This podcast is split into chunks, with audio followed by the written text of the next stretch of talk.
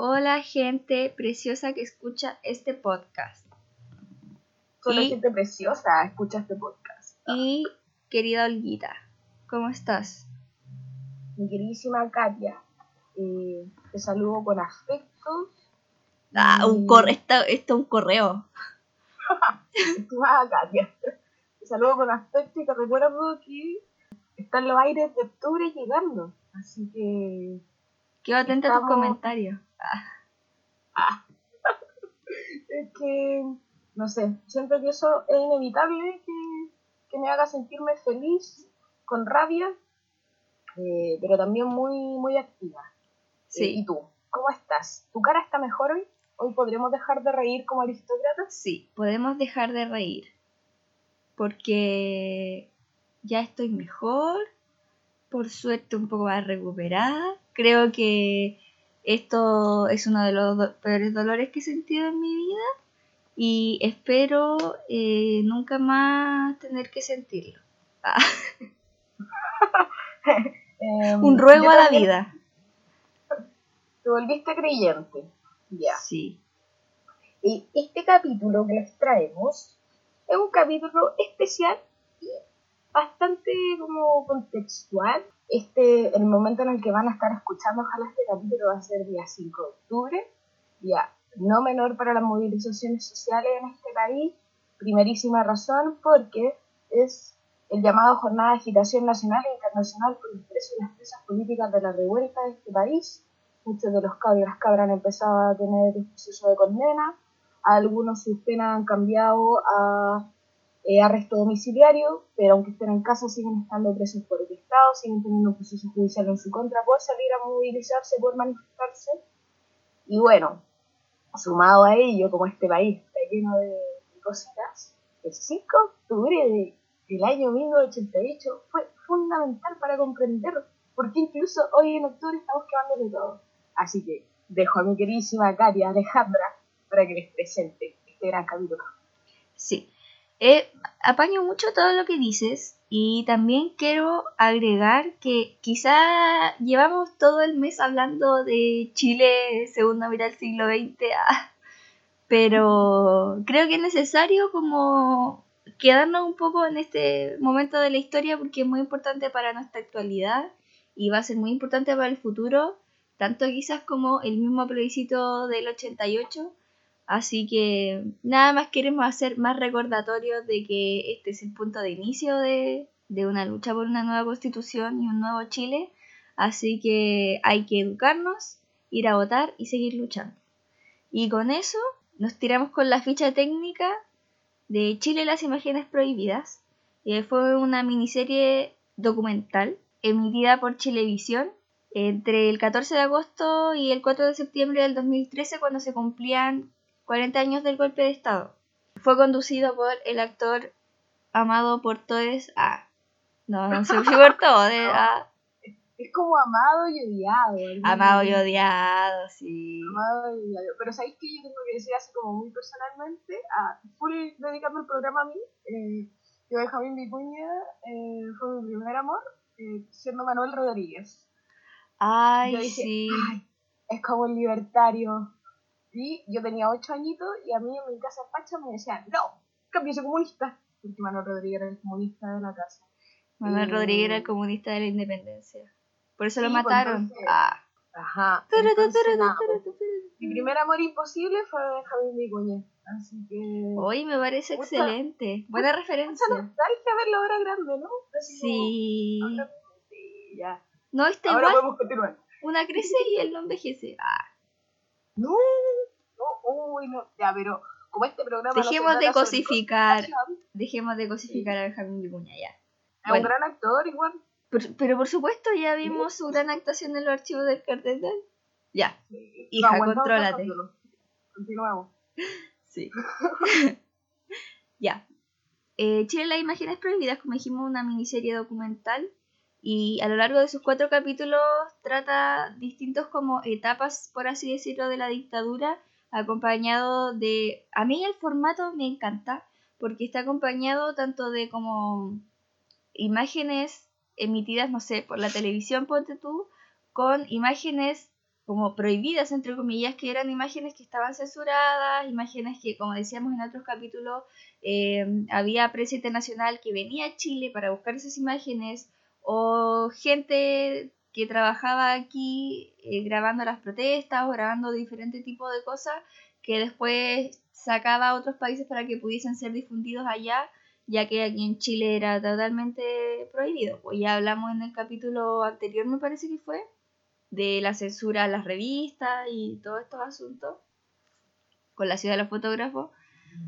Así que nada, es como después de, todo el tema de la represión y de como lo conflictuada y lo convulsionada que era la vida del fotógrafo de oposición, fotógrafa de oposición en el capítulo de la ciudad de los fotógrafos, ahora ya estamos viendo esas imágenes como prohibidas que están saliendo a la luz, pero ya en un formato un poco más como quizá estructurado, más que, toma más, más etapas como de la dictadura, como etapas entre comillas. Y entonces hoy día vamos a hablar del último capítulo que es... Ah, calmado, quería agregar algo del formato como de la serie, que lo hace mucho más, la, mucho más bacán ya. de lo que tú ya, mi queridísima, agregaste. Que como van trabajando con estas imágenes, eh, y hacen una investigación histórica de los registros de, de ese entonces la dictadura, eh, van directamente muchas veces a los protagonistas como ah, sí. Y ahí tenemos una gran cantidad de testimonios de personas de, que estaban en ese entonces en distintos contextos, dándole como una lucha o no a la dictadura, porque también entrevistan como a, a gente de todas partes. También entrevistan a fachos. Eh, Pero lo que me gusta es que en la entrevista los fachos los, los, los dejan que se vean como los ridículos que son. Sí, eso, yo, yo veía a Alaman, ah, full spoiler del capítulo, pero yo veía a Alaman y decía, Alaman el valiente, Alaman el que le advertía a Pinochet. Como... Sí, es como el típico facho que se dio, como que se saca los pillos ahora. Y como que le tiró igual la pelota y siento Piñera, ah, en una parte lo dice, así como, no como otros que después salen diciendo yo voté no. Yo sí, sí yo igual pensé en Piñera y dije, ¿qué? Eso lo hace que el programa sea, eh, no sé, yo siento mucho más riquísimo porque explotan como el anonimato, y ponen en tensión la hora, porque además también ponía la posición de las personas desde el presente. Entonces, mucha gente fue el que había amarillado, que uno puede considerar mucha gente que siempre fue amarilla, pero que en ese momento era un gran paso igual enfrentarse a la dictadura. Es verdad. y, y, gente también que, que estuvo en los momentos que estuvieron grabados, porque eso es lo otro, pues la, como la ciudad de los fotógrafos, más que nada, volviendo como a la comparación, fotos, pues, pero estos son videos, son registros ya eh, de video de cuestiones, y hay mucha gente que entrevistan que estuvo ahí como porque le tocó, como de nuevo en el spoiler, el caballero que tuvo que ser presidente de la mesa del Estadio Nacional. Y, y estuvo ahí porque le tocó estar ahí. Entonces eso es también bacán como esa gente, ese testimonio de esa gente que estuvo ahí porque, no sé, la pilló la vida en ese momento. Pero ya. Entonces este es el último capítulo. Eh, en YouTube me da risa porque dice, eh, la imagen es prohibida capítulo 4 full internacional. Entonces no sé si es el nombre del capítulo no sé. Pero si quieren verlo o recomendarlo, eh, es el capítulo 4. Ya, entonces eh, comienza este capítulo, quizá un poco recapitulando algunas imágenes de los anteriores, pero lo primero importante que con lo que se lanza el capítulo es con que el plebiscito de 1988, el plebiscito del sí y el no, es la primera campaña televisada. O sea, tenemos que aquí tener en cuenta que, ya, ¿saben qué? El plebiscito del 80 no lo vamos a contar. vamos a hacer como que esa cuestión no vale.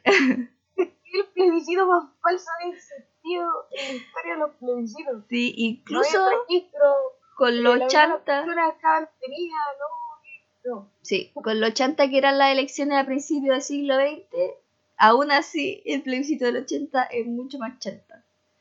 Mm. Pero bueno, tenemos que contar entonces que en 1973 fue la 1970 y bueno, 73 con las elecciones, el plebiscito de Allende, fueron las últimas elecciones que hubo en el país. Entonces, eh, bueno, en ese tiempo no sé si los ricos ya tenían tele, pero en las casas normales nadie tenía tele, por lo tanto una franja electoral era algo impensado, todavía no se implementaba. Entonces, eso es lo primero importante, que llega el sí y el no eh, a la tele, que es como ya, no sé, la primera vez que la oposición, por ejemplo, tiene un espacio para poder como decir algo. Después al tiro comenzamos entonces con este planteamiento de que la alegría en efecto eh, no llegó y que algo que todos estamos de acuerdo. sí. Y una frase, se tienen una frase que me quedó dando vuelta y es que empiezan a hablar de Elwin y del cambio de gobierno después y dice, para mantener la paz, los vencedores deben negociar con los vencidos. Y que es algo que da vuelta a harto el documental a lo largo de lo que dura del capítulo, porque se habla mucho de la negociación, del miedo que había de que no reconocieran la victoria del no, que mm, había mucho miedo de un autogolpe o de, de todo el poder que habían acumulado los, los militares durante estos 17 años y que en el fondo fue un gobierno que llegó con mucho miedo como a, a gobernar después de Pinochet. Sí, yo siento que igual como que el capítulo lo introducen como textual diciendo como Pinocho no quiere dejar el poder, pero tiene que hacer un plebiscito. Porque hay que recordar que si bien no voy a quitar el valor ni el mérito del pueblo chileno atreviéndose a salir a votar después de 16 años, eh, el plebiscito era algo que estaba pactado desde que se pensó y se escribió y redactó la constitución del 80. Entonces, técnicamente, como Pinochet ya estaba disfrazándose de civil, lo que tenía que hacer era asumir el plebiscito que su propia constitución había eh, otorgado. Pero yo siento que realmente ellos no, esperaban cosas como la franja televisiva, como bien decís tú, tuvieran impacto tan grande. Porque las franjas televisivas del sí eh, para que la gente que no la ha visto, cosa que puede igual revisar en YouTube, es horrible, eh, no tiene ninguna propuesta, es fome, son puros milicos, canciones, efectos PowerPoint del año 90, y, y, de hecho llega un momento en el que la franja del sí empieza a transformarse en ocupar la franja del no, pero disfrazándose como de capucha y poniendo como, ah, somos terroristas, pero al final no tiene una propuesta propia de la derecha en términos artísticos y la verdad no nos sorprende porque sabemos que la derecha no tiene grandes representantes eh, en los medios artísticos, a diferencia de cómo se la izquierda. Y eso no sé si será por algo, pero es súper interesante ver como que de alguna forma Pinochet no, yo creo que no consideraba que podía perder. Eh, sí, no sé. qué onda Pinochet, ah, en qué mundo vivía, porque la verdad es que el mismo Pero documento... lo quería ya, como que Pinochet era el único que quería seguir en el poder porque hay que reconocer que en ese momento la derecha estaba abiertamente ya pensando como en otros candidatos, porque Chile estaba bloqueado en términos económicos eh, de forma internacional porque nadie quería comenzar con una dictadura. Entonces mucha gente de la derecha ya estaba mirando para otros lados, como RN, ahí estaba la mano eh, pero abiertamente los otros milicos tampoco estaban ni ahí con Pinochet. Las tensiones entre Toribio Medina fueron desde el 73 en adelante con Pinochet, y de hecho fue uno de los pocos oficiales que desde un comienzo quedaron desde el golpe en, el poder con Pinochet, los demás los sacó, y con Stage y Matei también había muchas tensiones, entonces nadie quería a Pinochet, el pueblo no quería a Pinochet, y Pinochet luchaba y luchaba como viejo senil eh, por quedarse en el poder es que aparte hay muchos países que en esta parte de la historia, como en estos años, estuvieron bajo dictadura. Y de hecho hubo muchos países muy convulsionados como Argentina que iba y venía entre la democracia y la dictadura, o Brasil que tuvo una dictadura un poco incluso más larga que la de Chile, Uruguay también. Pero Chile se estaba yendo un poco al chancho, entonces como que el mundo estaba diciendo, oye, ya, mm, o sea, está bien que hagas tus cosas Chile, pero bájale un cambio. Entonces ya estaban como las cosas, los ánimos caldeados, como dice la Olga. Y por otro lado, yo digo, ¿en qué mundo vivía Pinochet? O sea, la gente en que la campaña del sí empezó antes de hacer esto que decía la Olga, como de, de copiar la franja del no y volverla ridícula, como contraargumentarla con un argumento por lo demás muy con mucha falacia y muy como la del rechazo ahora, qué coincidencia. Y vergüenza ajena. Son las mismas personas las que Claro, empieza apelando la campaña del sí a el, como el milagro económico, el desarrollo económico de Chile, eh, que como bien sabemos es también una falacia porque desde el 82 y antes que la gente venía que sin trabajo, eh, grandes porcentajes de desempleo, ollas comunes, o sea, tenemos que recordar también que las franjas televisivas, como, como bien después dice eh, una de las personas que fue parte de la campaña del no, la democracia fue vendible como un producto publicitario. ¿Por qué? Porque la franja del sí y el no, como en realidad todas las publicidades, no se hacen para la gente que ya está convencida. Es para la gente que no está convencida. Entonces, si tú haces una campaña para alguien que ya está de acuerdo contigo, no te sirve de nada. Porque ya está de acuerdo contigo. Lo que tiene que hacer la campaña es convencer a la gente que está indecisa. Y había un montón de gente en Chile que estaba indecisa y sobre todo por miedo. Más que nada, porque incluso lo vemos cuando después Florcita Motuda habla que él en el plebiscito inexistente este del 80 había votado que sí, porque incluso siendo un hombre culto, estaba seguro de que había cámara en la urna. Entonces, vemos como Pinochet está eh, bastante ido y ahí podemos conectar con la parte de la que comienzan a hablar de que desde las primeras protestas que fueron convocadas a inicios de los 80, 82, 83, Sindicato del Cobre, me parece, Trabajadores del Cobre. del cobre. Eh, las movilizaciones de ahí no pararon, fue como, no sé, imagínense el 18 de octubre, o sea, desde ahí... Desde el 18 de octubre, algo así. Fue un, fue un viaje de ida. Y ahí ya mencionan directamente las organizaciones de familiares que estas fueron las más importantes, como tenemos las organizaciones armadas como el Frente, que en los 80 fue como lo máximo en, términos de, de protesta organizada armada, pero las organizaciones de familiares de detenidos desaparecidos, de personas torturadas, de ejecutados políticos, de exiliados, presos políticos, fueron las más importantes y ahí yo quiero hablar también de las mujeres, porque siento que que ahí, claro, empiezan a haber un montón de testimonios de las personas que comenzaban a, llevar la foto en el pecho, eh, sobre la vicaría, cómo era un lugar de acogida muy importante. Siento que, por ejemplo, se puede, como que sentí una necesidad de comparar un poco las discusiones en la calle que mostraban, ¿te acordáis? Sí. Como la gente discutiendo en la calle, que es una cuestión muy... En verdad, como que la gente cuestionaba como la legitimidad que iba a tener el plebiscito, pues la gente no, no creía que Pinochet iba a aceptar un plebiscito en el que iba a perder, eh, entonces mucha gente, siento que eran muy similares también a las discusiones de ahora, porque mucha gente decía como, con lo institucional no podemos confiar, como que con eso no nos va a servir de nada, y, y, y otras personas así como, no, hay que votar que no, porque así es como las cosas van a cambiar y la alegría va a llegar. Claro. Y pero también... es muy similar a lo de ahora. Sí, po, es muy similar, pero yo iba más como al tema de de que eso es un formato que ya no se ve, como la discusión pública, ya no la veis ah. porque están las redes sociales. Pero, por ejemplo, ahí yo noté que era muy masculinizada. Esas discusiones en la calle eran puro hombre hablando. Entonces, por un lado tenéis como la discusión pública, eh, que también lo vemos en otros capítulos donde hemos revisado material de fines de 90, principios de los 2000, como en este año de cosecha, donde la gente está peleando por de política en la calle, y versus vemos las organizaciones que están lideradas por mujeres, como mujeres que se colgaban la foto en el pecho y salían a protestar, que era una protesta muy feminizada, una organización muy feminizada, tenemos a la Cueca Sola, Mujeres por la Vida, y todo ese tipo de organizaciones.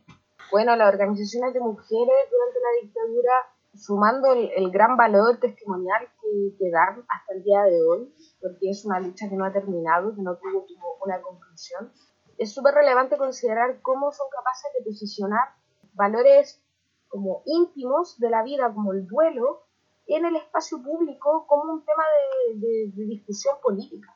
Y eso va generando también nuevas formas de creación de nuevos espacios políticos en donde abiertamente sí, pues como concuerdo mucho con lo que tú decís, no están presentes estas formas masculinizadas de la política, de necesariamente tener que siempre estar subiendo la voz o, o discutiendo desde una jerarquía, sino que construyendo desde una horizontalidad Y también es súper relevante considerar que estos movimientos de alguna forma no es sorprendente imaginarnos mujeres organizándose de forma feminista, tal vez sin pensar que están construyendo a los feministas, porque es que la lucha de las compañeras de las organizaciones de familiares no, no la pensaron como una organización política en sí, sino que la pensaron como una organización debido a la urgencia de buscar a sus seres queridos. Entonces, el hecho de, de que se haya configurado, aún así, por su propia consistencia, un proceder político súper claro y súper distinto, súper horizontal de alguna forma también, y que más encima llega a ocupar el espacio público, porque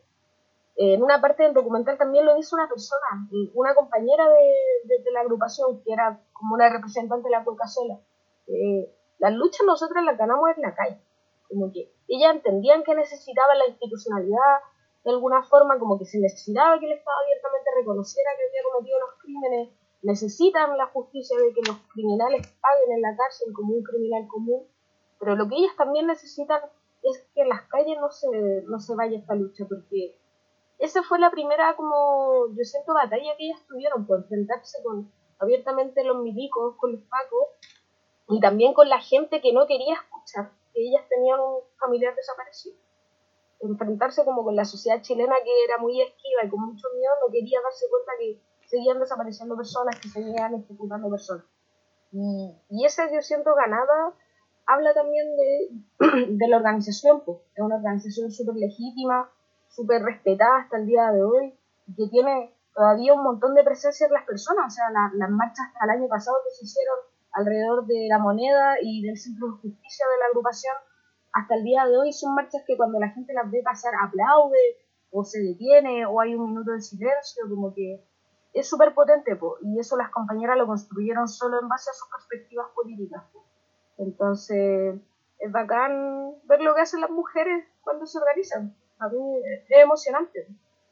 Sí. y hay varias investigaciones como desde la historia también de por qué son ellas y no quizás una organización más mixta la que se compone en este tipo de organizaciones, pero y que son discusiones más largas, entonces en realidad si quieren buscar hay material de gente maravillosa que se ha dedicado a estudiar eso, estos temas en específico este, pero yo también, como estoy muy de acuerdo con todo lo que tú decís, y quiero recalcar además eh, lo que dice la, la, representante de la Cueca Sola, que de hecho murió hace como un par de años, o, incluso el año pasado, no sé. Violeta Zúñiga. Violeta Zúñiga, sí. Ella hace ver en su discurso cuando habla como de todo lo que ha significado para ella la búsqueda de su compañero de vida, porque ellos como que ella dice que no se casaron, no tuvieron hijos, pero convivieron 25 años y era su compañero de, desde los 17.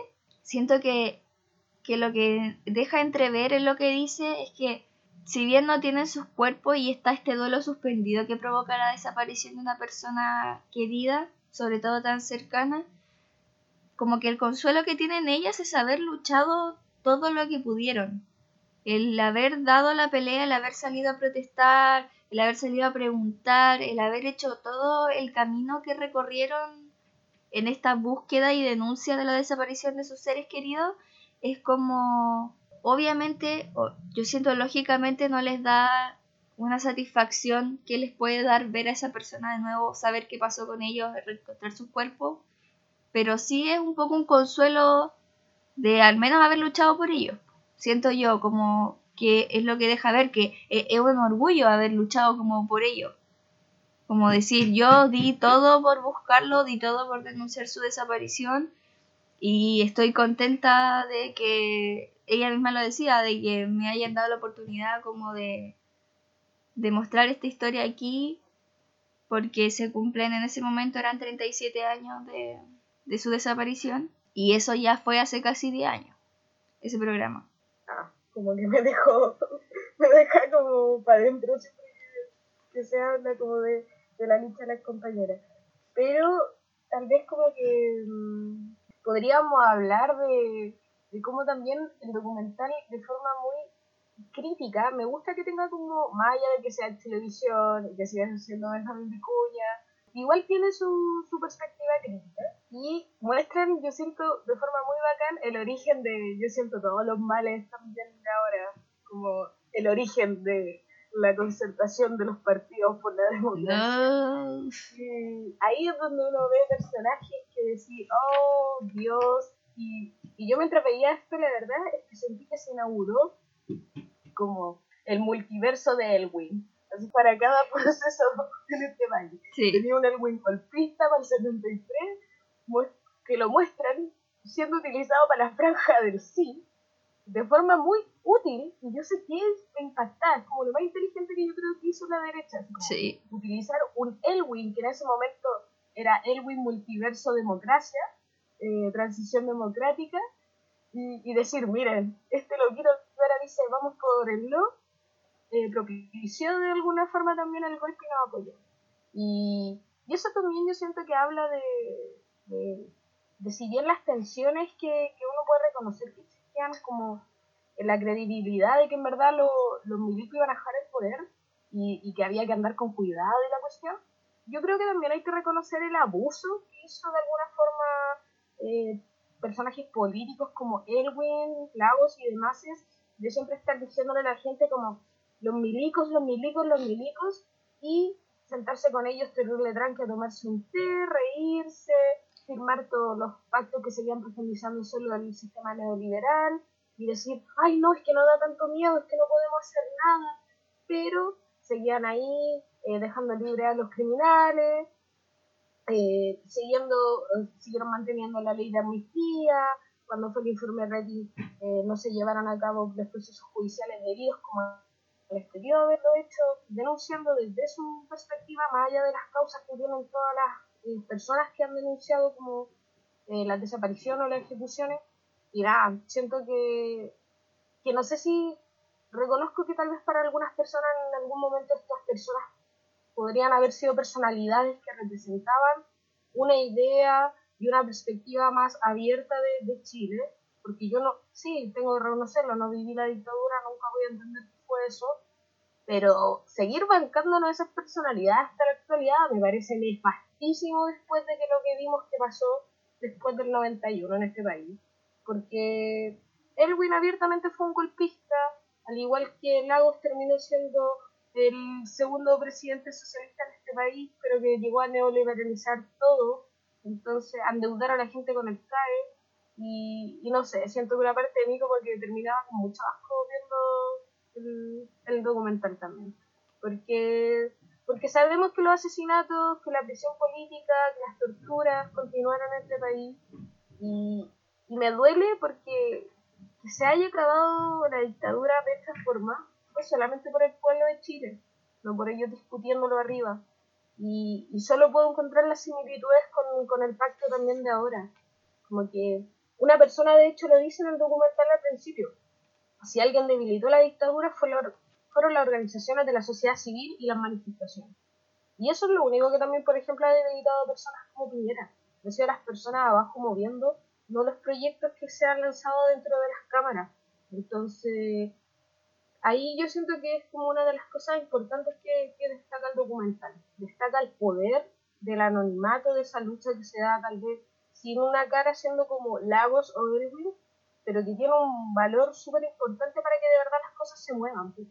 Y, eso también pasa ahora en el plebiscito en la franja ahora del, del, del apruebo. Hay que reconocer que sí, como que yo creo que quiere llegar a todas partes, pero igual me parece una falta de respeto que esta franja no recoja eh, en muchos sentidos a todos, por ejemplo, los compañeros presos que están por esto, o, o, situaciones más profundas en base a la represión. Pues. Como que eh, siento que ahí también se presenta esta disyuntiva de, como la alegría versus como la violencia que hay, y, que también pasa como en esta franja del no, pues, así como la alegría ya viene, y en otras producciones respecto al no se ve esta discusión de como que hay personas que no están de acuerdo como con en un comienzo con esta franja por el hecho de que qué alegría se está hablando si todavía no hablan de los desaparecidos, están los ejecutados, la violencia sigue, el hambre en las poblaciones sigue. Y siento que ahora es muy similar con la, con la franja de la prueba. Es como, es, muy bonito todo, pero, pero hay cosas demasiado profundas que, siento que no se están posicionando y, y, y, me, y me duele y, y me preocupa en esta, estos momentos como de discusión, porque sé que no van a estar necesariamente zanjados, pero hay que reconocer que la violencia organizada fue la que hizo que hubiera un plebiscito. No fueron las manifestaciones pacíficas, ni, ni fueron el sentarse en silencio frente a un monumento. Fue quemar este país. Y, creo que hay mucha gente que aún no lo reconoce y cree que la institucionalidad es la única forma, y si bien puede ser que sea una opción solo de cada persona, eh, también hay que reconocer que todas las otras formas de lucha pueden ser válidas. Sí, sí, estoy muy de acuerdo porque resulta que una cosa es que uno esté de acuerdo como, como que si, si te pones a pensar en una situación utópica, yo creo que todos diríamos como, sí, lograr las cosas sin tener que matar a nadie. Obvio. Porque, ¿quién quiere, o sea, menos que sea un psicópata, ¿quién quiere matar a otra persona para lograr algo? Nadie. Pero hay otras cosas que ya van más allá, como que requieren ya generar una conciencia histórica, que es lo que este país ha buscado que la gente no tenga, que te permita analizar las situaciones sin poner necesariamente lo que tú quieres encima y decir como, claro, ¿quién va a pescar una, quién va a cambiar Chile eh, mediante la paz y quién, como dice esta activista afroamericana, que no me recuerdo su nombre, como el pueblo...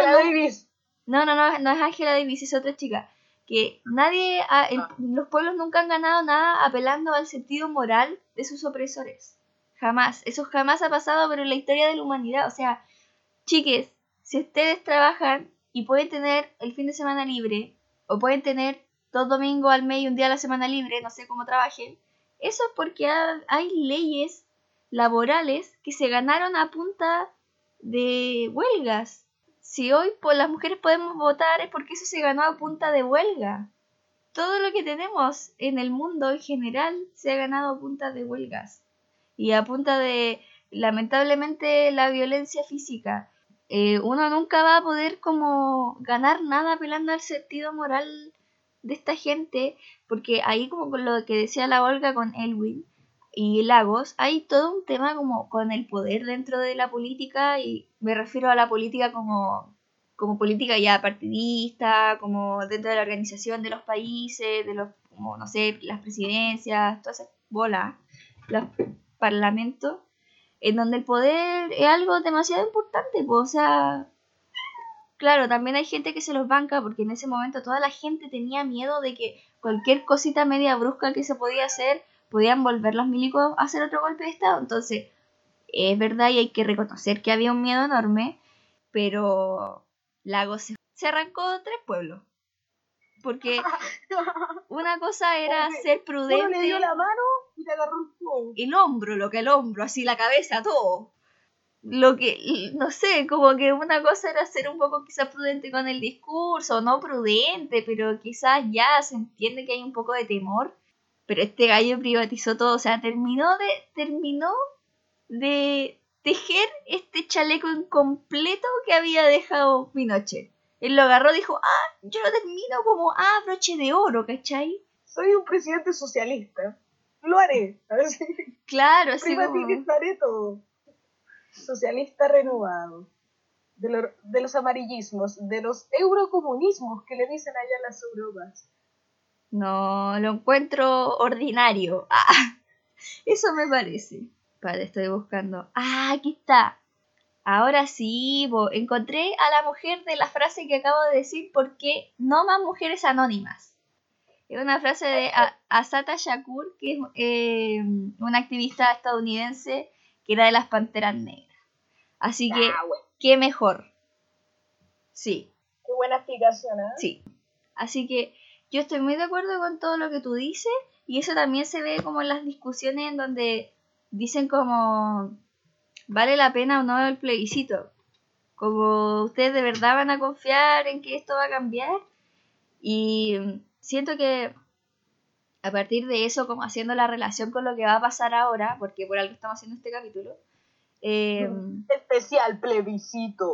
Sí, es que en el fondo yo siento que una de las cosas que pasó, como trabajo de lavado de cerebro para que la gente no quisiera meterse más en política de parte de la dictadura, eh, Cómprate un autoperico y todo el comercio. sí, pues como llena tu casa de bienes materiales y no votes y que no te importe si no tienes educación y salud.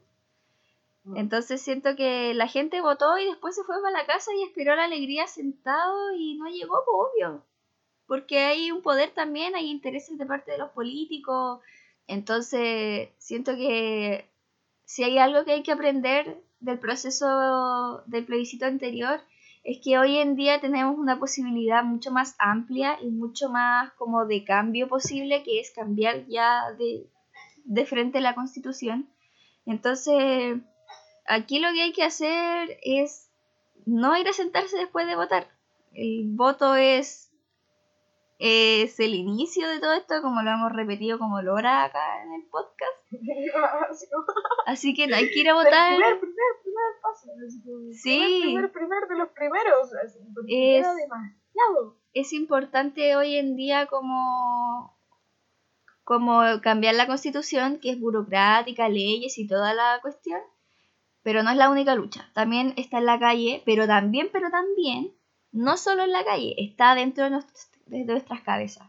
Yo creo que la educación es muy importante. Uno tiene que protestar, pero tiene que saber por qué protesta y tiene que, más allá de saber por qué protesta, es tener una idea, tener un posicionamiento, tener un planteamiento, generar una idea propia, una imagen crítica hacia lo que pienso y hacia lo que no pienso. Creo que hay, día lo necesario es votar, educarnos y seguir protestando y cuidarnos de la ayuda ah, y todas esas amoníaco ah, y todas esas cuestiones. Mascarilla. Bueno, más allá de eso, yo creo que ya que dijiste esto, es el preciso momento para posicionar un tema que con la queridísima Katia, una que está todo el tiempo ahí comentando, comentando todo el día el programa. Eh, y nos parece importante comenzar a discutir en relación a un suceso demasiado lamentable que ocurrió hace dos días ya, el viernes 2 de octubre, eh, durante las manifestaciones contra la violencia policial y, la institucionalidad de este gobierno criminal.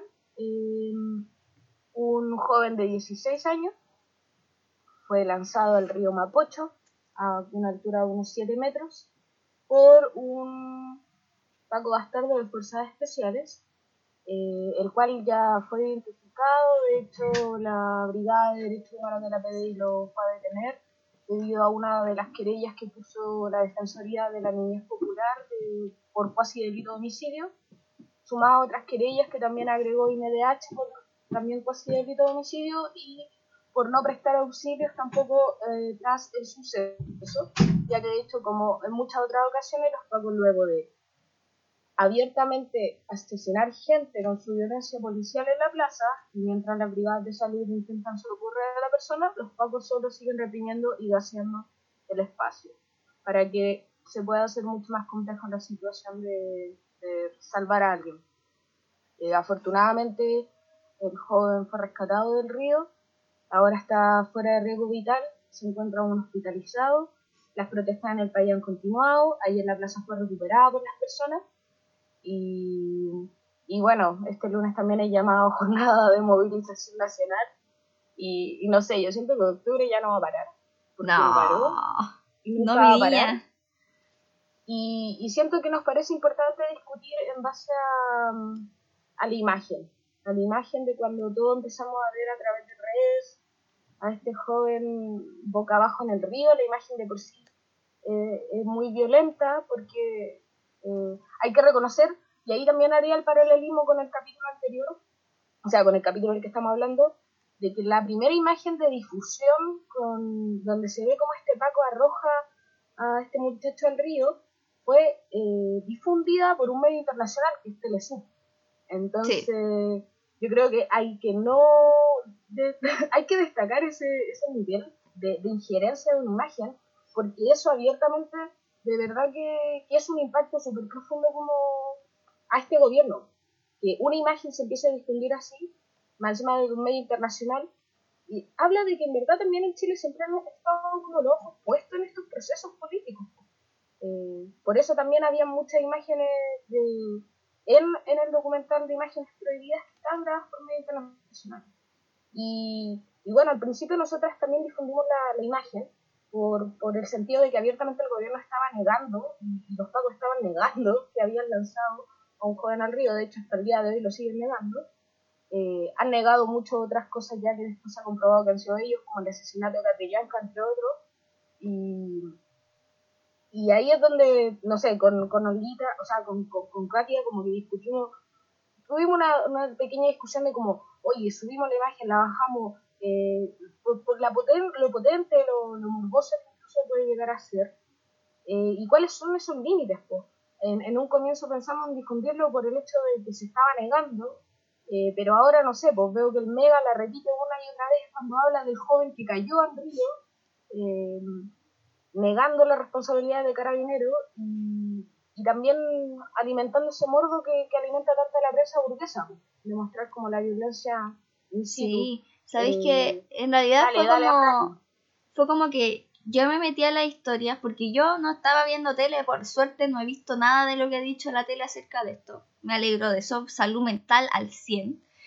Eh, entonces como que vi este, el video que subió la Olga fue este video como en cámara lenta del cabro como, como no se le ve cayendo al río, pero sí cuando el Paco lo lanza así cual piquero desde, eh, desde la reja del puente. Y a mí personalmente me pasa que yo no puedo ver violencia física como que eso me descompone el estómago a niveles máximos. Eh, por supuesto que también me hace mucho daño la violencia sistemática del, de este país eh, y la violencia estructural de este estado llamado Chile. Pero la violencia explícita física me carga. Como que, de hecho, siempre reclamo en la tele cuando, no sé, muestran como sujeto golpeado a mujer y muestran toda la golpiza, o dicen como violento asalto, y muestran todo el video de los locos que están asaltando a la persona sacándole la mugre, y yo ahí digo como, ¿por qué muestran esto? O sea, yo de verdad que no puedo ver esas cosas. De hecho, cuando estaba, estaba viendo este documental y salen como, como esta marcha del sí, que fue wow, wow, wow, wow, impunemente como vigilada estas caravanas y estas marchas de fachos desatados. ¡Qué sorpresa! ¡Qué sorpresa que las caravanas de la derecha en este país nunca sean reprimidas y que sean infinitamente violentas! Como claro. algunas del rechazo con armas abiertamente de San Miguel. O sea, los fachos bajan a Santiago, los fachos juegos, porque también hay fachos pobres, bajan a Santiago a puro pegarle a la gente y, e imponer su idea mediante toda la, violencia que ellos eh, critican y condenan. Entonces, ahí mostraban como una golpiza que le dieron a otro gallo y yo estaba así, oh, no, no puedo ver esto, no puedo ver esto. Pero entonces ahí entra el dilema. Porque yo le digo a la Olga como, oye Olguita, sabéis que como que confío mucho en tu criterio de subir las cositas, pero siento que eh, me incomoda como compartir este tipo de imágenes. Y, y como que lo conversamos y la Olga me dijo como, ya, si, te, si quieres, bórrala. Y le dije como, te propongo subir otra, como también visibilizando lo que pasó, pero quizás no como compartiendo el morbo, porque además siempre pasa que se viralizan videos de esta índole y después sale la familia diciendo, por favor, bájenlo, no lo compartan más, porque, etcétera, victimiza a la persona, revictimiza a la persona, no sé. Eh, y cuando la iba a bajar, dije, ¿qué ah, ¿sabes qué va? Filo. Como, la voy a dejar arriba porque lamentablemente si tú no viralizas este tipo de cosas no se hacen visibles, que algo bueno que nos haya dado esta eh, como excesiva mundialización o universalización de, ¿cómo se dice cuando... La globalización de la información. Esa porquería. Es que siempre es la última unidad en los libros porque es lo más fome que nadie quiere pasar. Sí, te parece como ese planeta, así como con teléfono o con Claro, es como última unidad, cuarto medio, ya, chao, así. chao, chao.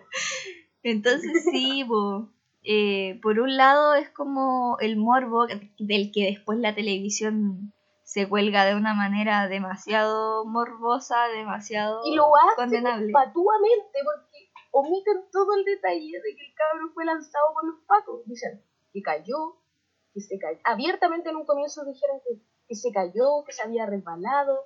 Entonces, ¿cómo te vaya a resbalar de una reja que te llega más arriba del estómago? O sea, es imposible. Si te llega a la rodilla te podéis caer, si te llega la, al muslo te podéis caer, pero una reja de ese, de ese alto, no te vaya a resbalar, pues no sean estúpidos. Y aparte, que ¿por qué tenéis que obviar el hecho de que alguien que está protestando eh, tiene que salir huyendo, corriendo y, tiene que sufrir un accidente, un accidente? O sea, de por sí ya estoy como obviando el hecho de que protestar en este país eh, es ilegal. Sí, pues. O sea, desafían las leyes de la física, eh, no dan fuentes, eh, crean testimonios de inmediato falsos. Eso, es que abiertamente mienten. Eso, eso es lo peligroso de la prensa burguesa, como le decimos aquí. Como abiertamente falsean las informaciones, no se han contactado con las familias. Y ayer, recién llegaron como a la una los patúos a las manifestaciones que habían afuera de la clínica Santa María. Ah, y la gente lo echó, ¿no? Sí, que son patúos, llegan a grabar imágenes ahora para seguir diciendo que el cabro se cayó. Váyanse a la punta del cerro. y quédense allá. sí, sí, po. Y ahí iba a decir otra cosa, pero lo olvidé. Eh, ah, que decimos prensa burguesa no porque hay el dinero y la shit. No, es porque estos canales que son, lo vamos a decir ya derechamente, Mega, Chilevisión, el 13 y el TVN también cumple su cuota, aunque sea el canal del Estado, se dedican constante, bueno, los otros canales no son Y también la prensa como Bio Bio. Ah, pero Bio Bio se sabe que es del facho moyático.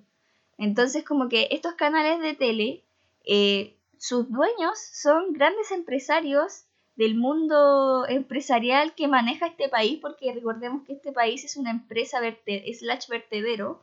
Entonces, todo está mediado por y mandado por los empresarios y ellos son los grandes dueños de estas cadenas de, televisión, entonces por eso decimos que es una prensa burguesa, porque está manejada por los grupos, grandes grupos económicos. Entonces, de ahí yo quería hacer un, un link, ah, un enlace, hablando ah, en español, de la Spanglish. Sí. sí. Hashtag, hashtag. hashtag. eh, de la entrevista que le hacen como de las palabras que dice Alejandro Goich eh, dentro del programa, que creo que todo lo que dice aceptado, yo amo a Goich, no me importa nada. Eh, Goich es un actor chileno que ahora último apareció harto más en teleserie y, y películas. Y que todo lo, que dice me gusta. Él fue un fue una persona que como mismo dice perdió a hartos compañeros en la dictadura, creo que incluso estuvo exiliado, así que la vivió dura. Lo primero que dice, una de las primeras cosas que dice cuando aparece, es que este era un país con cero información veraz. O sea, dentro de, bajo la dictadura, Chile no tenía la posibilidad de prender la tele y tener la certeza de lo que estaban diciendo era lo que realmente pasó, o al menos era una interpretación abierta o una interpretación, eh, no sé, transparente de lo que podía estar pasando, como incluso teniendo matices, como diciendo, bueno, no sabemos, se está investigando, qué sé yo. Eso no existía y que algo que hoy día está bastante presente y que en esos tiempos se suplió un poco con otros medios alternativos como las revistas de que vimos el año pasado, no sé, Fortima Bocho, eh, Análisis, etcétera, y que en, en, términos como audiovisuales se transparentaba mucho en teleanálisis, que hoy en día no existe, pero no sé, hay medios también los que uno se informa como como para saber lo que está pasando en las protestas, no sé, prensa opal, prensa prensa, todas esas cuestiones. Siento que, que tal vez me voy a desviar un poco, pero no puedo dejar de mencionar el primerísimo y gran eh, como muestra documental de Pinochet en la franja del sí, sentado en un sillón, súper civil, diciendo esta gran frase que sabéis que le tuve que poner pausa, anotarla, es buenísima. Comillas, Pinochet diciendo, yo no me recomiendo, analícenme. Ah. Si he hecho una cosa mala, perdónenme. Pero creo que sumando y restando, tengo más a favor que en contra. Oye, sí. ¿sabéis que yo... Eh, ¿sabéis que entre una gran dicotomía entre estar muriéndome de la risa, pero a la vez horrorizada y, más enrabiada que, que nada, porque siento que es un tópico también muy común en la derecha, en términos argumentales de que su forma de acercarse a las, a las bases populares es como hablando en un lenguaje súper coloquial y, y abiertamente para mí, no sé, como como coloquial, así como ordinario, casi así como... Como, está, como pensando que la gente no va a entender si habláis con unas palabras un poco más elaboradas. Y como, y siento que es muy similar a lo que hacen en este gobierno, como que eh, los ministros citan, no sé, cualquier weá, citan como a cantantes para dar cifras sobre gente muerta en COVID, como que siento que es muy similar eso de, de como bajar a hablar a gente y, y aparte son unos fatuos. Y, siento que ahí solo haría como el enlace con, con que como mostraban estas personalidades también, lo, lo interesante de, esto, como ya lo hemos dicho, ponían a distintas personalidades. Entonces incluso, por ejemplo, tenemos a Caselli, Caselli, Caselli, el rey del, del ah, ¿cómo se? No, no olvidé eso. Lo del... rey del metro cuadrado. Ah, Caselli, ah, el rey del metro cuadrado. eh, aparece en, en, la, en, la, franja del no debido a como las repercusiones que, generó su familia que su madre fuera detenida y torturada eh, y estuviera detenida varios días. Entonces yo siento que el hecho de, de, mostrar distintas personalidades como de distintos lugares o sea un ídolo del fútbol popular eh, hablando abiertamente que se posicionaba desde una perspectiva política eh, yo siento que también genera alerta de impacto, como que siempre está esa discusión de como por qué esperáis algo de personas que no se, no sé, por, no, no se hacen conocidas por, por su perspectiva política, pero yo siento que igual es necesario que personalidades como ellos se posicionen. Por eso que uno, por ejemplo, ama tanto ahora a Charlie, a Charlie Arangui, el príncipe, o a Boseyur, ¿cachai? O, y por eso, por ejemplo, ahora uno odia tanto al, al perfil de Arturo Vidal, que aunque sea el terrible buen jugador, el King y full que andaba sacándose fotos con Luxi cuando le estaban sacando los ojos a la gente, Entonces, sí. yo siento que ahí también está como esa discusión, de, de como de, de, dónde también uno como que espera ciertas cosas, pero yo siento que con cosas como estas, como eh, el plebiscito del 88 y ahora el plebiscito que hay el 25 de octubre, eh, yo espero de todas partes que la gente luche, ¿cachai? Como que todos tienen que luchar de, su guerrilla, Pero es que ahí entra el tema de la publicidad que hablábamos antes, pues lo que tiene que hacer la campaña es convencerte. Entonces, lo, lo que apelaba en una primera instancia a la campaña del sí era el crecimiento económico. Entonces Pinochet sale diciendo, bueno, si lo hice mal, perdóneme, pero sumando y restando, queriendo decir como, sí, me he mandado las tremendas embarradas, soy un hipergenocida asesino, pero bueno, la economía, la economía, ¿y por qué? Porque ahora la gente como no tiene educación y no es capaz de ver de lo que están haciendo es mercantilizar la vida de la gente, eh, privatizar la vida de la gente, en donde no estoy condenando que haya mall y que haya, no sé, mercado en donde la gente pueda hacer sus cositas. Estoy criticando que ahora la gente tiene tele, tiene capacidad de crédito, pero no puede ahorrar para comprarse una casa y no tiene buenas pensiones, no tiene buena educación y no tiene buena salud, es donde Pinochet saca este discurso como de, bueno, perdónenme, pero sumando y restando.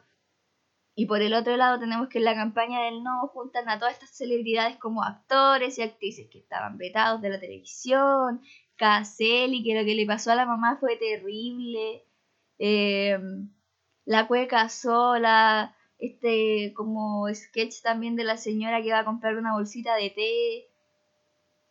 Que es, muy... cosas humorísticas también, pues. Sí, pues como todo este tema de, del no, eh, con, con, también tomando algunos como spots publicitarios, eh, que siento que eso le falta mucho a la campaña de la prueba, siento que hay, hay cositas de la campaña de la prueba que están muy bacanes, pero en general la franja me parece como redividida, que a veces falta un falta un lenguaje más profundo, como ni siquiera más más académico, así como más elaborado, sino que profundo, unas palabras que puedan decir no sé, algo que haga ver lo estructural de la violencia de este Estado. Sí, de hecho, yo siento que lo más rescatable de la franja de, ahora de la prueba y el rechazo deben ser como las partes de, de la franja de la prueba de la sociedad, de las organizaciones, o sea, de la organización a la sociedad civil. Eh, porque ahí es donde yo veo como más corazón, eh, como que la, la ingenian un poco más, como que están recurriendo a como eh, algunas cosas como creativas que, a todos nos hace feliz, pues, como por ejemplo la que se utilizó ayer haciendo una rememoranza a todas las teleseries como oh, la sociedad chilena. Estuvo buenísima. Esta familia que era de gata y tuerca, ¿no? No, era de mm, brujas parece. ¿De brujas? Brujas, sí. Es que yo no veía las del 13, así que no sé.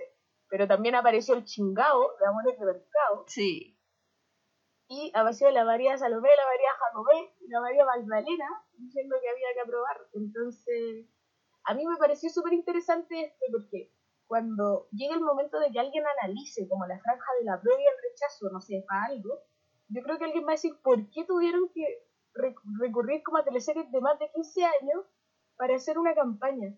Y, y ahí la gente va a tener que darse cuenta que en este momento como que la gente ha vuelto a eso. Sí. No sé, es como un fenómeno demasiado como interesante porque, porque hemos vuelto al Chile de los 2000.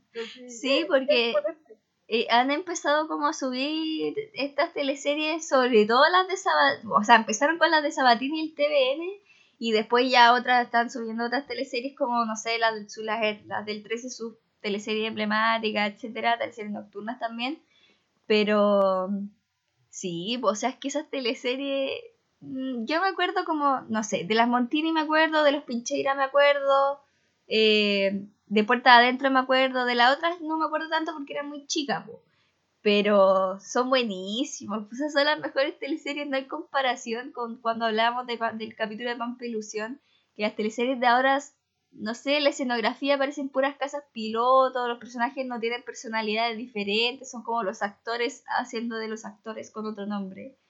Y antes era mucho más teatral, la construcción de los personajes era como mucho más, algunos caricaturescas, se basaban en figuras literarias. No hay comparación. No, no hay comparación. No queremos desmerecer el trabajo de cientos de personas que se siguen dedicando a la actuación.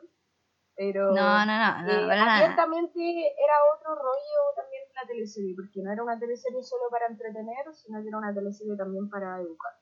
Y, ese era un rollo que estaba muy claro. Así que eh, siento que, bueno, como decíamos, sentimos que le falta amor a la franja de, la prueba. Eh, Yo creo que... Igual me confunde, me confunde calita, porque de partida aparece RN en la franja de rechazo de la prueba. Maldita RN, está en todas partes como que... Yo creo que lo que le falta a la... es es el convencimiento. La franja de la prueba tiene que convencer a la gente que no sabe qué votar y lo que está haciendo es como... No sé si se está esforzando tanto en hacerlo. Insisto, siento que solo la, los videos que he visto de las organizaciones de la sociedad civil me, han generado algo. Porque el resto, ¿qué, ¿qué sentido le va a hacer a la gente ver un video de PPD, del Partido Socialista, de la DC, si todos sabemos que, durante todos estos años han sido parte del mismo juego de la impunidad y del neoliberalismo, entonces eh, siento que por eso también es como... Eh, es que, no sé, yo siento que a mí yo veo, si la DC está por el apruebo, mmm, a mí no me importa lo que haga la DC, como que la DC va para acá y va para allá, o sea, me, me acordé de esta vieja como que, vieja facha que entrevistaron en la calle que dijo como lo único que, que, que me asusta o lo único que no estoy de acuerdo que no han echado a todos los comunistas, tienen que echar a todos los comunistas y sobre todo a los de la DC, que son peores que los comunistas. Y ahí yo dije, odio a la DC. La, lo único que une a fachos y gente de izquierda es el odio a la DC. ¿Sabes que tengo, tengo una teoría súper eh, fundamentada en otras muestras documentales del odio de la derecha a la DC. La derecha nunca le va a perdonar a la DC que haya iniciado la reforma agraria, porque hay un, un extracto, un testimonio en este programa Nuestro Siglo, una gran producción de TVN también que pueden revisar.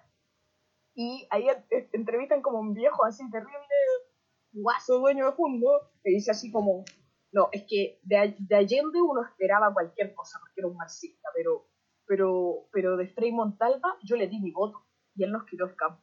Yo nunca le voy a perdonar eso.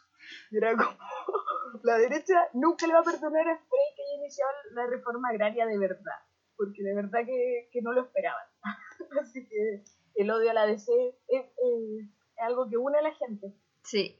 Oye, hablemos un poquito de. Yo, a mí me encantó cuando apareció el Florcita Motuda hablando del vals del no, porque eso es lo que yo siento que falta. Como, siento que, como que uno piensa en el plebiscito del 88 y aunque no lo hay vivido, empieza como Chile, la alegría Y no lo viviste, no estaba ni de proyecto. O sea, yo nunca fui un proyecto, pero. pero. O sea, mis papás estaban chicos, como que yo ni nací en ese momento, pero igual como que está en el, en el inconsciente colectivo la canción. Y siento que mm. esas cosas son las que faltan. Como que me gusta mucho cuando Florcita Botuda estaba como, eh, como contándolo del vals del no, y que después se sube como, porque era como en el fondo para quitarle el miedo a la gente, porque la gente tenía mucho miedo de como ir a las concentraciones, a pesar de que eran masivas, como hacer las campañas, etcétera. Y, y el Florcita Motuda dice que eh, canta el vals del no y después se sube Lagos y dice como, oh, esto no es un circo, como muy agua fiesta. Y él como que... Uh. ¿Qué te pasa, weón? me encanta su reacción, como, ¿por qué tan amargado? No, me encanta Florcita Moto. Lagos el que va a marchar con Terno, ¿viste? Yo te dije en el capítulo pasado. Es verdad, sí. Pero, va a marchar con Terno? ¿cuál es la necesidad de hacer eso, cachai? Como de esa gente que se hace la serie y vale hongo. Esa gente que... yo quiero comentar que me encantó lo de Florcita Motuda contando de que después los milicos habían prohibido como el Danubio azul cuando los novios se casaban, porque era sí. los novios. Y ahí yo pensé, entonces donde se cierra una puerta, alguien abre una ventana. Y Chayanne creó el tiempo de vals. Tiempo de vals. Y ahí Chayanne se, se, lanzó a utilizar los matrimonios hasta el día de hoy. Así que... Oh, habrá sido... Habrá sido la censura al Danubio Azul un impulso a la carrera de Chayanne? Ah, tesis, tesis de pregrado. Ah. me parece súper interesante imaginar eso, eh, porque tiempo de vals es algo que ahora todos tenemos ahí, como en el inconsciente. Pero, pero sí, aguanto Florcita Mutua porque aparte aparece en este capítulo cuando aún no era diputado. Y yo siento a personas como que, sabemos que son como lagos, sean, sean de izquierda, entre comillas, o de derecha, eh, yo creo que debe ser como un ají en algún lugar muy incómodo del cuerpo tener a personas como Florcita Motúa en el Parlamento. Porque Florcita Motúa siempre va a ser un artista. Entonces, ellos nunca van a poder entender por qué un payaso, como le dicen, eh, está en un lugar así. Es que ese es el tema, como que Chile quedó muy con una mentalidad tecnócrata. Como que la tecnocracia era lo, una de las cosas que, como para explicarla un poco en palabras más sencillas, eh, la tecnocracia era lo que proponía, por ejemplo, Jaime Guzmán, que era gente experta se hace cargo de las cosas sin que la gente se entrometa. Entonces genera todo este como sistema en que gente muy especializada en ciertos temas eh, planea y decide todas las cosas que pasan y la gente pulula nomás, hace su vida, ¿cachai? Como sin presentar un proyecto en el que sea la ciudadanía la que se inmiscuya y se preocupe y sea partícipe de los procesos históricos y políticos que puedan darse en el país en términos también de decisiones como de leyes, eh, proyectos para el país, economía, salud, todas esas cuestiones de la vida eh, entonces, claro, pues la gente no coincide que haya un artista dentro del Parlamento. Y que es lo que nos ha llevado a ser un país que tiene todos los ministerios llenos de ingenieros comerciales y uno dice, loco, o sea, nuestro ministro de Educación es un abogado especializado en educación de mercado. O sea, a este gallo no le importa nada. Yo a mí realmente me dio hasta pena cuando vi el, como decían, como no llegó a nadie y todos se burlaban de él, pero después decía, ay, este loco un facho que se ha reído en nuestras caras todo este tiempo, ¿por qué tengo tanta empatía por este ser humano? Adiós. no sé, algún lado, no sé si será mi luna, la conjunción de los planetas en este momento, pero estoy muy compasiva. No sé por qué. No apoyo esa compasión. Basta, basta. del día de la votación puede ser rápidamente, como de todo este tema que cortaron la luz el día anterior, todo el desorden, el susto con los cómputos y después ya... Eh, no, últimas reflexiones nomás. Últimas reflexiones, lánzate. Ya. Bueno, cosas para decir que tengo anotadas, déjenme revisar mis notitas.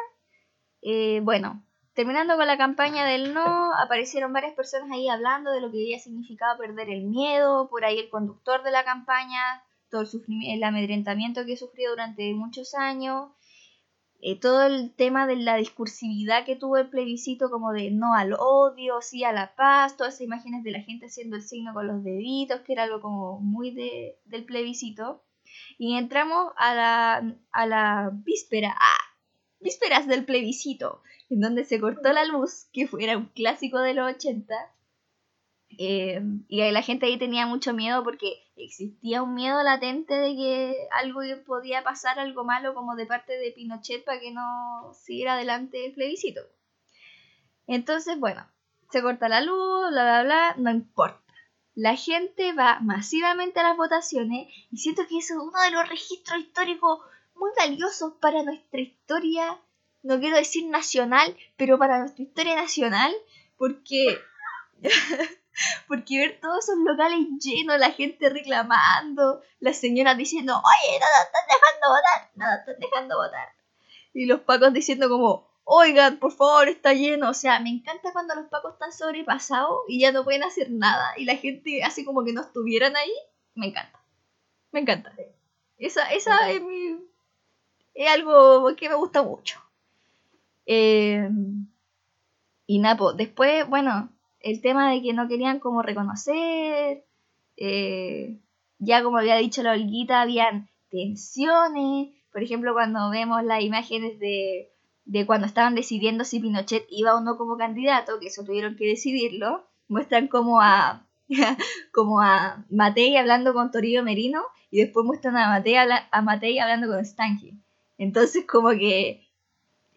O sea, era una dictadura dentro de la dictadura, porque Pinochet se tomó el poder dentro de la junta militar y los demás, bueno, cosas de cosas castrenses. En el año 73 firmaron y quedó por acuerdo que Pinochet iba a quedar en el poder porque era la institución armada más antigua, pero esto iba a ser rotativo. Ah, claro, rotativo Polaina. Entonces, bueno, eh, la gente tenía miedo porque aparte Pinochet, esta declaración que salió diciendo como, esto es muy vieja como 80, como mucha manipulación, como, y no, lo que pasa es que yo tengo miedo porque he escuchado unas cosas, pero no voy a decir. Así, no voy a decir, pero unos gallos con unos pasamontañas. Entonces era como, ¡ay! ¡Qué ordinario! ¡Ay, no! Dije yo, señor. Y nada, pues, eh, en medio de toda como esa convulsión, eh, los dos primeros cómputos y él sí iba ganando como por mucha mayoría y era ya sospechoso porque hasta los más fachos yo creo que sospechaban que en realidad él sí no era la... O sea, obviamente hay gente que está muy ciega, pero eh, yo creo que mucha gente del sí incluso sabía que, que no iban a ganar.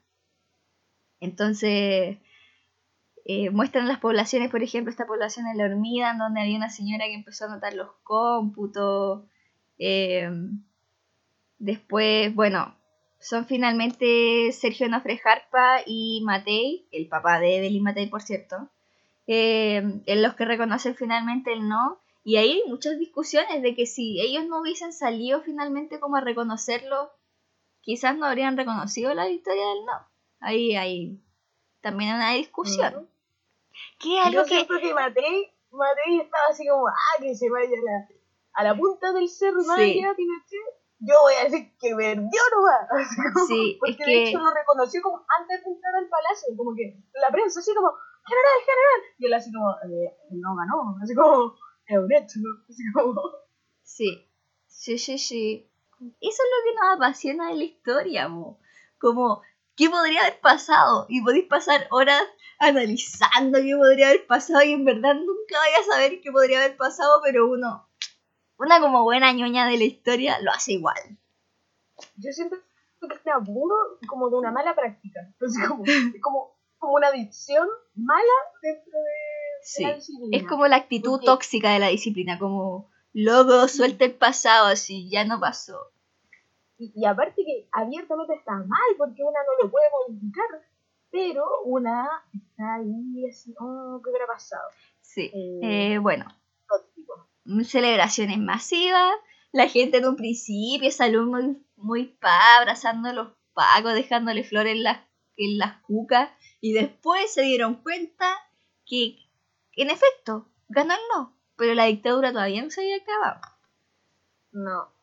¿Qué ama la gente que abraza a los pacos? Ah, no. Díganmelo. No sé nada yo. A ver, a ver, a ver, explícame esa situación. O sea, que yo digo, ya ganó el no, pero, loco, o sea, los pacos todavía no dicen dónde está la gente, siguen matando gente. Sí, eh, acerca de eso yo quiero recalcar porque también eh, muestra las imágenes eh, del Frente Patriótico, que, porque como siempre el PC amarillo empezó con sus cuestiones de la legalidad y no sé qué, y aquí vemos el asesinato de Raúl Pellegrini y Cecilia Mañi, que son, fueron dos combatientes del Frente de los líderes más destacados de como esa primera generación del Frente, porque está como la generación 80 del frente y después viene como el frente de los 90 que también hizo acciones pero quizás está menos visibilizado. Y la hermana de Pellegrín dice unas palabras que a mí me gustaron caleta, como que es muy asertivo con respecto a lo que sucedió después del plebiscito y que nos llevó hasta el día de hoy y que nos demuestra una vez más que Pellegrín era un loquito que de verdad tenía la media mente. ¿Vaya a decir las palabras? No. Ah.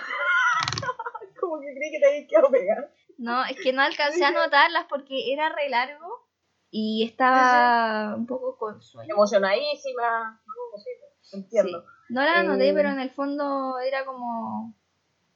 En el fondo todo lo que pasó hoy día, como que, claro, la legalidad no lo fue todo, la gente no hizo más, no siguió protestando, no siguió luchando por las cosas que querían que vinieran, dejó lo todo peor que seguían habiendo grupos armados pues, que estaban convencidos de esto. El Frente era uno de esos, pero también estaba, por ejemplo, el movimiento juvenil Lautaro. Sí. como que también había militantes del MIR que seguían en esta, entonces, sí, eh, como que se supone que la alegría llegó, llegó como la unión, la transición, llegó toda esta memoria como instalada por el Estado por este Estado dirigido en ese momento por personas como Elwin, quien había sido un golpista. Entonces, yo no sé qué puedo esperar de alguien como él. Eh, no sé si Elwin para mí sería una persona abiertamente como muchos lo han definido como un democrático, porque si apoyé un golpe de Estado no puede ser democrático. Considerando que igual en ese momento había gente en la DC que estuvo en desacuerdo con el golpe. Entonces, Sí. Siento que en términos de conclusión me quedaría con, con últimas frases de, de, distintas personas, que no alcancé a meter sus nombres, pero por ejemplo uno de ellos decía como los asesinos siguen en la calle, estamos mal o peor. Sí. Eh, o como otras personas que decían como eh, tenemos una democracia, eh, mala, buena, pero la tenemos. Y yo siento que si bien es respetable que una persona tenga una opinión así, eh, considerando lo que haya vivido, eh, creo que ya ese tipo de, de, argumentos eh, no, lo, no lo deberíamos seguir como instalando como si fuera nuestra única opción. Claro. Pero si algo nos demuestra es que los procesos son modificables, que las cosas cambian, que las cosas abiertamente evolucionan y, y esta que tenemos ya no es una democracia como tal, no me importa si no es buena, no me importa cómo la tenemos porque mientras se permita el asesinato y la impunidad abiertamente y el negacionismo, eh, por solo reclamar contra algo que no te parece de este gobierno y que por eso le pueda costar un ojo o quedar grave o terminar muerto o terminar detenido durante meses con montajes falsos, no, esto no es una democracia y esto no lo quiero. Sí, yo creo que todavía estamos en transición, de hecho. Creo que vamos a terminar la transición cuando saquemos la nueva constitución Perdón por interrumpir, pero quería como complementar con otras frases, como Chile ha sido egoísta con quienes pelearon por la democracia. Hay mucha sangre que todavía está corriendo y que nadie quería algo como lo que terminó siendo. Que finalmente es como el sentimiento, como, sí, queríamos esto, pero no como está. Como que queríamos democracia, pero no esta democracia. Y ya no nos sirve esta democracia, hay que construir otra. Sí. Y bajo otros pactos y otras perspectivas. Y, y siento que abiertamente sí, eh, yo, nosotras en el programa aprobamos, vamos a ir a votar convención constitucional este 25 de octubre, pero también entendemos que hay que seguir luchando, hay que seguir organizándose y que hay que no hay que ser ingenuos. po. Los verdugos del pueblo los tenemos súper claros, sabemos quiénes son y no podemos pedirle pera al olmo. Así que el pueblo tiene que construir sus propias formas y sus propios medios también. Sí. Eh, En términos históricos, para terminar como con las últimas partes también, lo que hizo Pinochet, si es que se preguntan qué hizo después de, de que perdiera el plebiscito, eh, bueno, se dedicó básicamente a blindarse para que nadie enjuiciara a su verdugo ni a él mismo. Que eh, es una historia que es un continuará que podemos revisar más tarde. Pero nada, pues que no, no sea extraño si Piñera comienza a hacer lo mismo después de, de la prueba. Yo creo que hemos llegado al final. ¿Qué te parece a ti? sí, yo creo que sí, nos lanzamos y ya. Sí, pero está bien. Está bien, me gusta. Eh, gracias si han escuchado hasta aquí. Esperamos sus comentarios, eh, sus reflexiones, sus likes, sus comentarios, sus comentarios. Compartannos. Eh, nos importa saber lo que piensan. Y, y Eso. nada, yo sigo pensando a veces que estoy hablando sola, así que bacán si nos dicen que no. Ya. No. Chao. Chao. Apruebo, apruebo.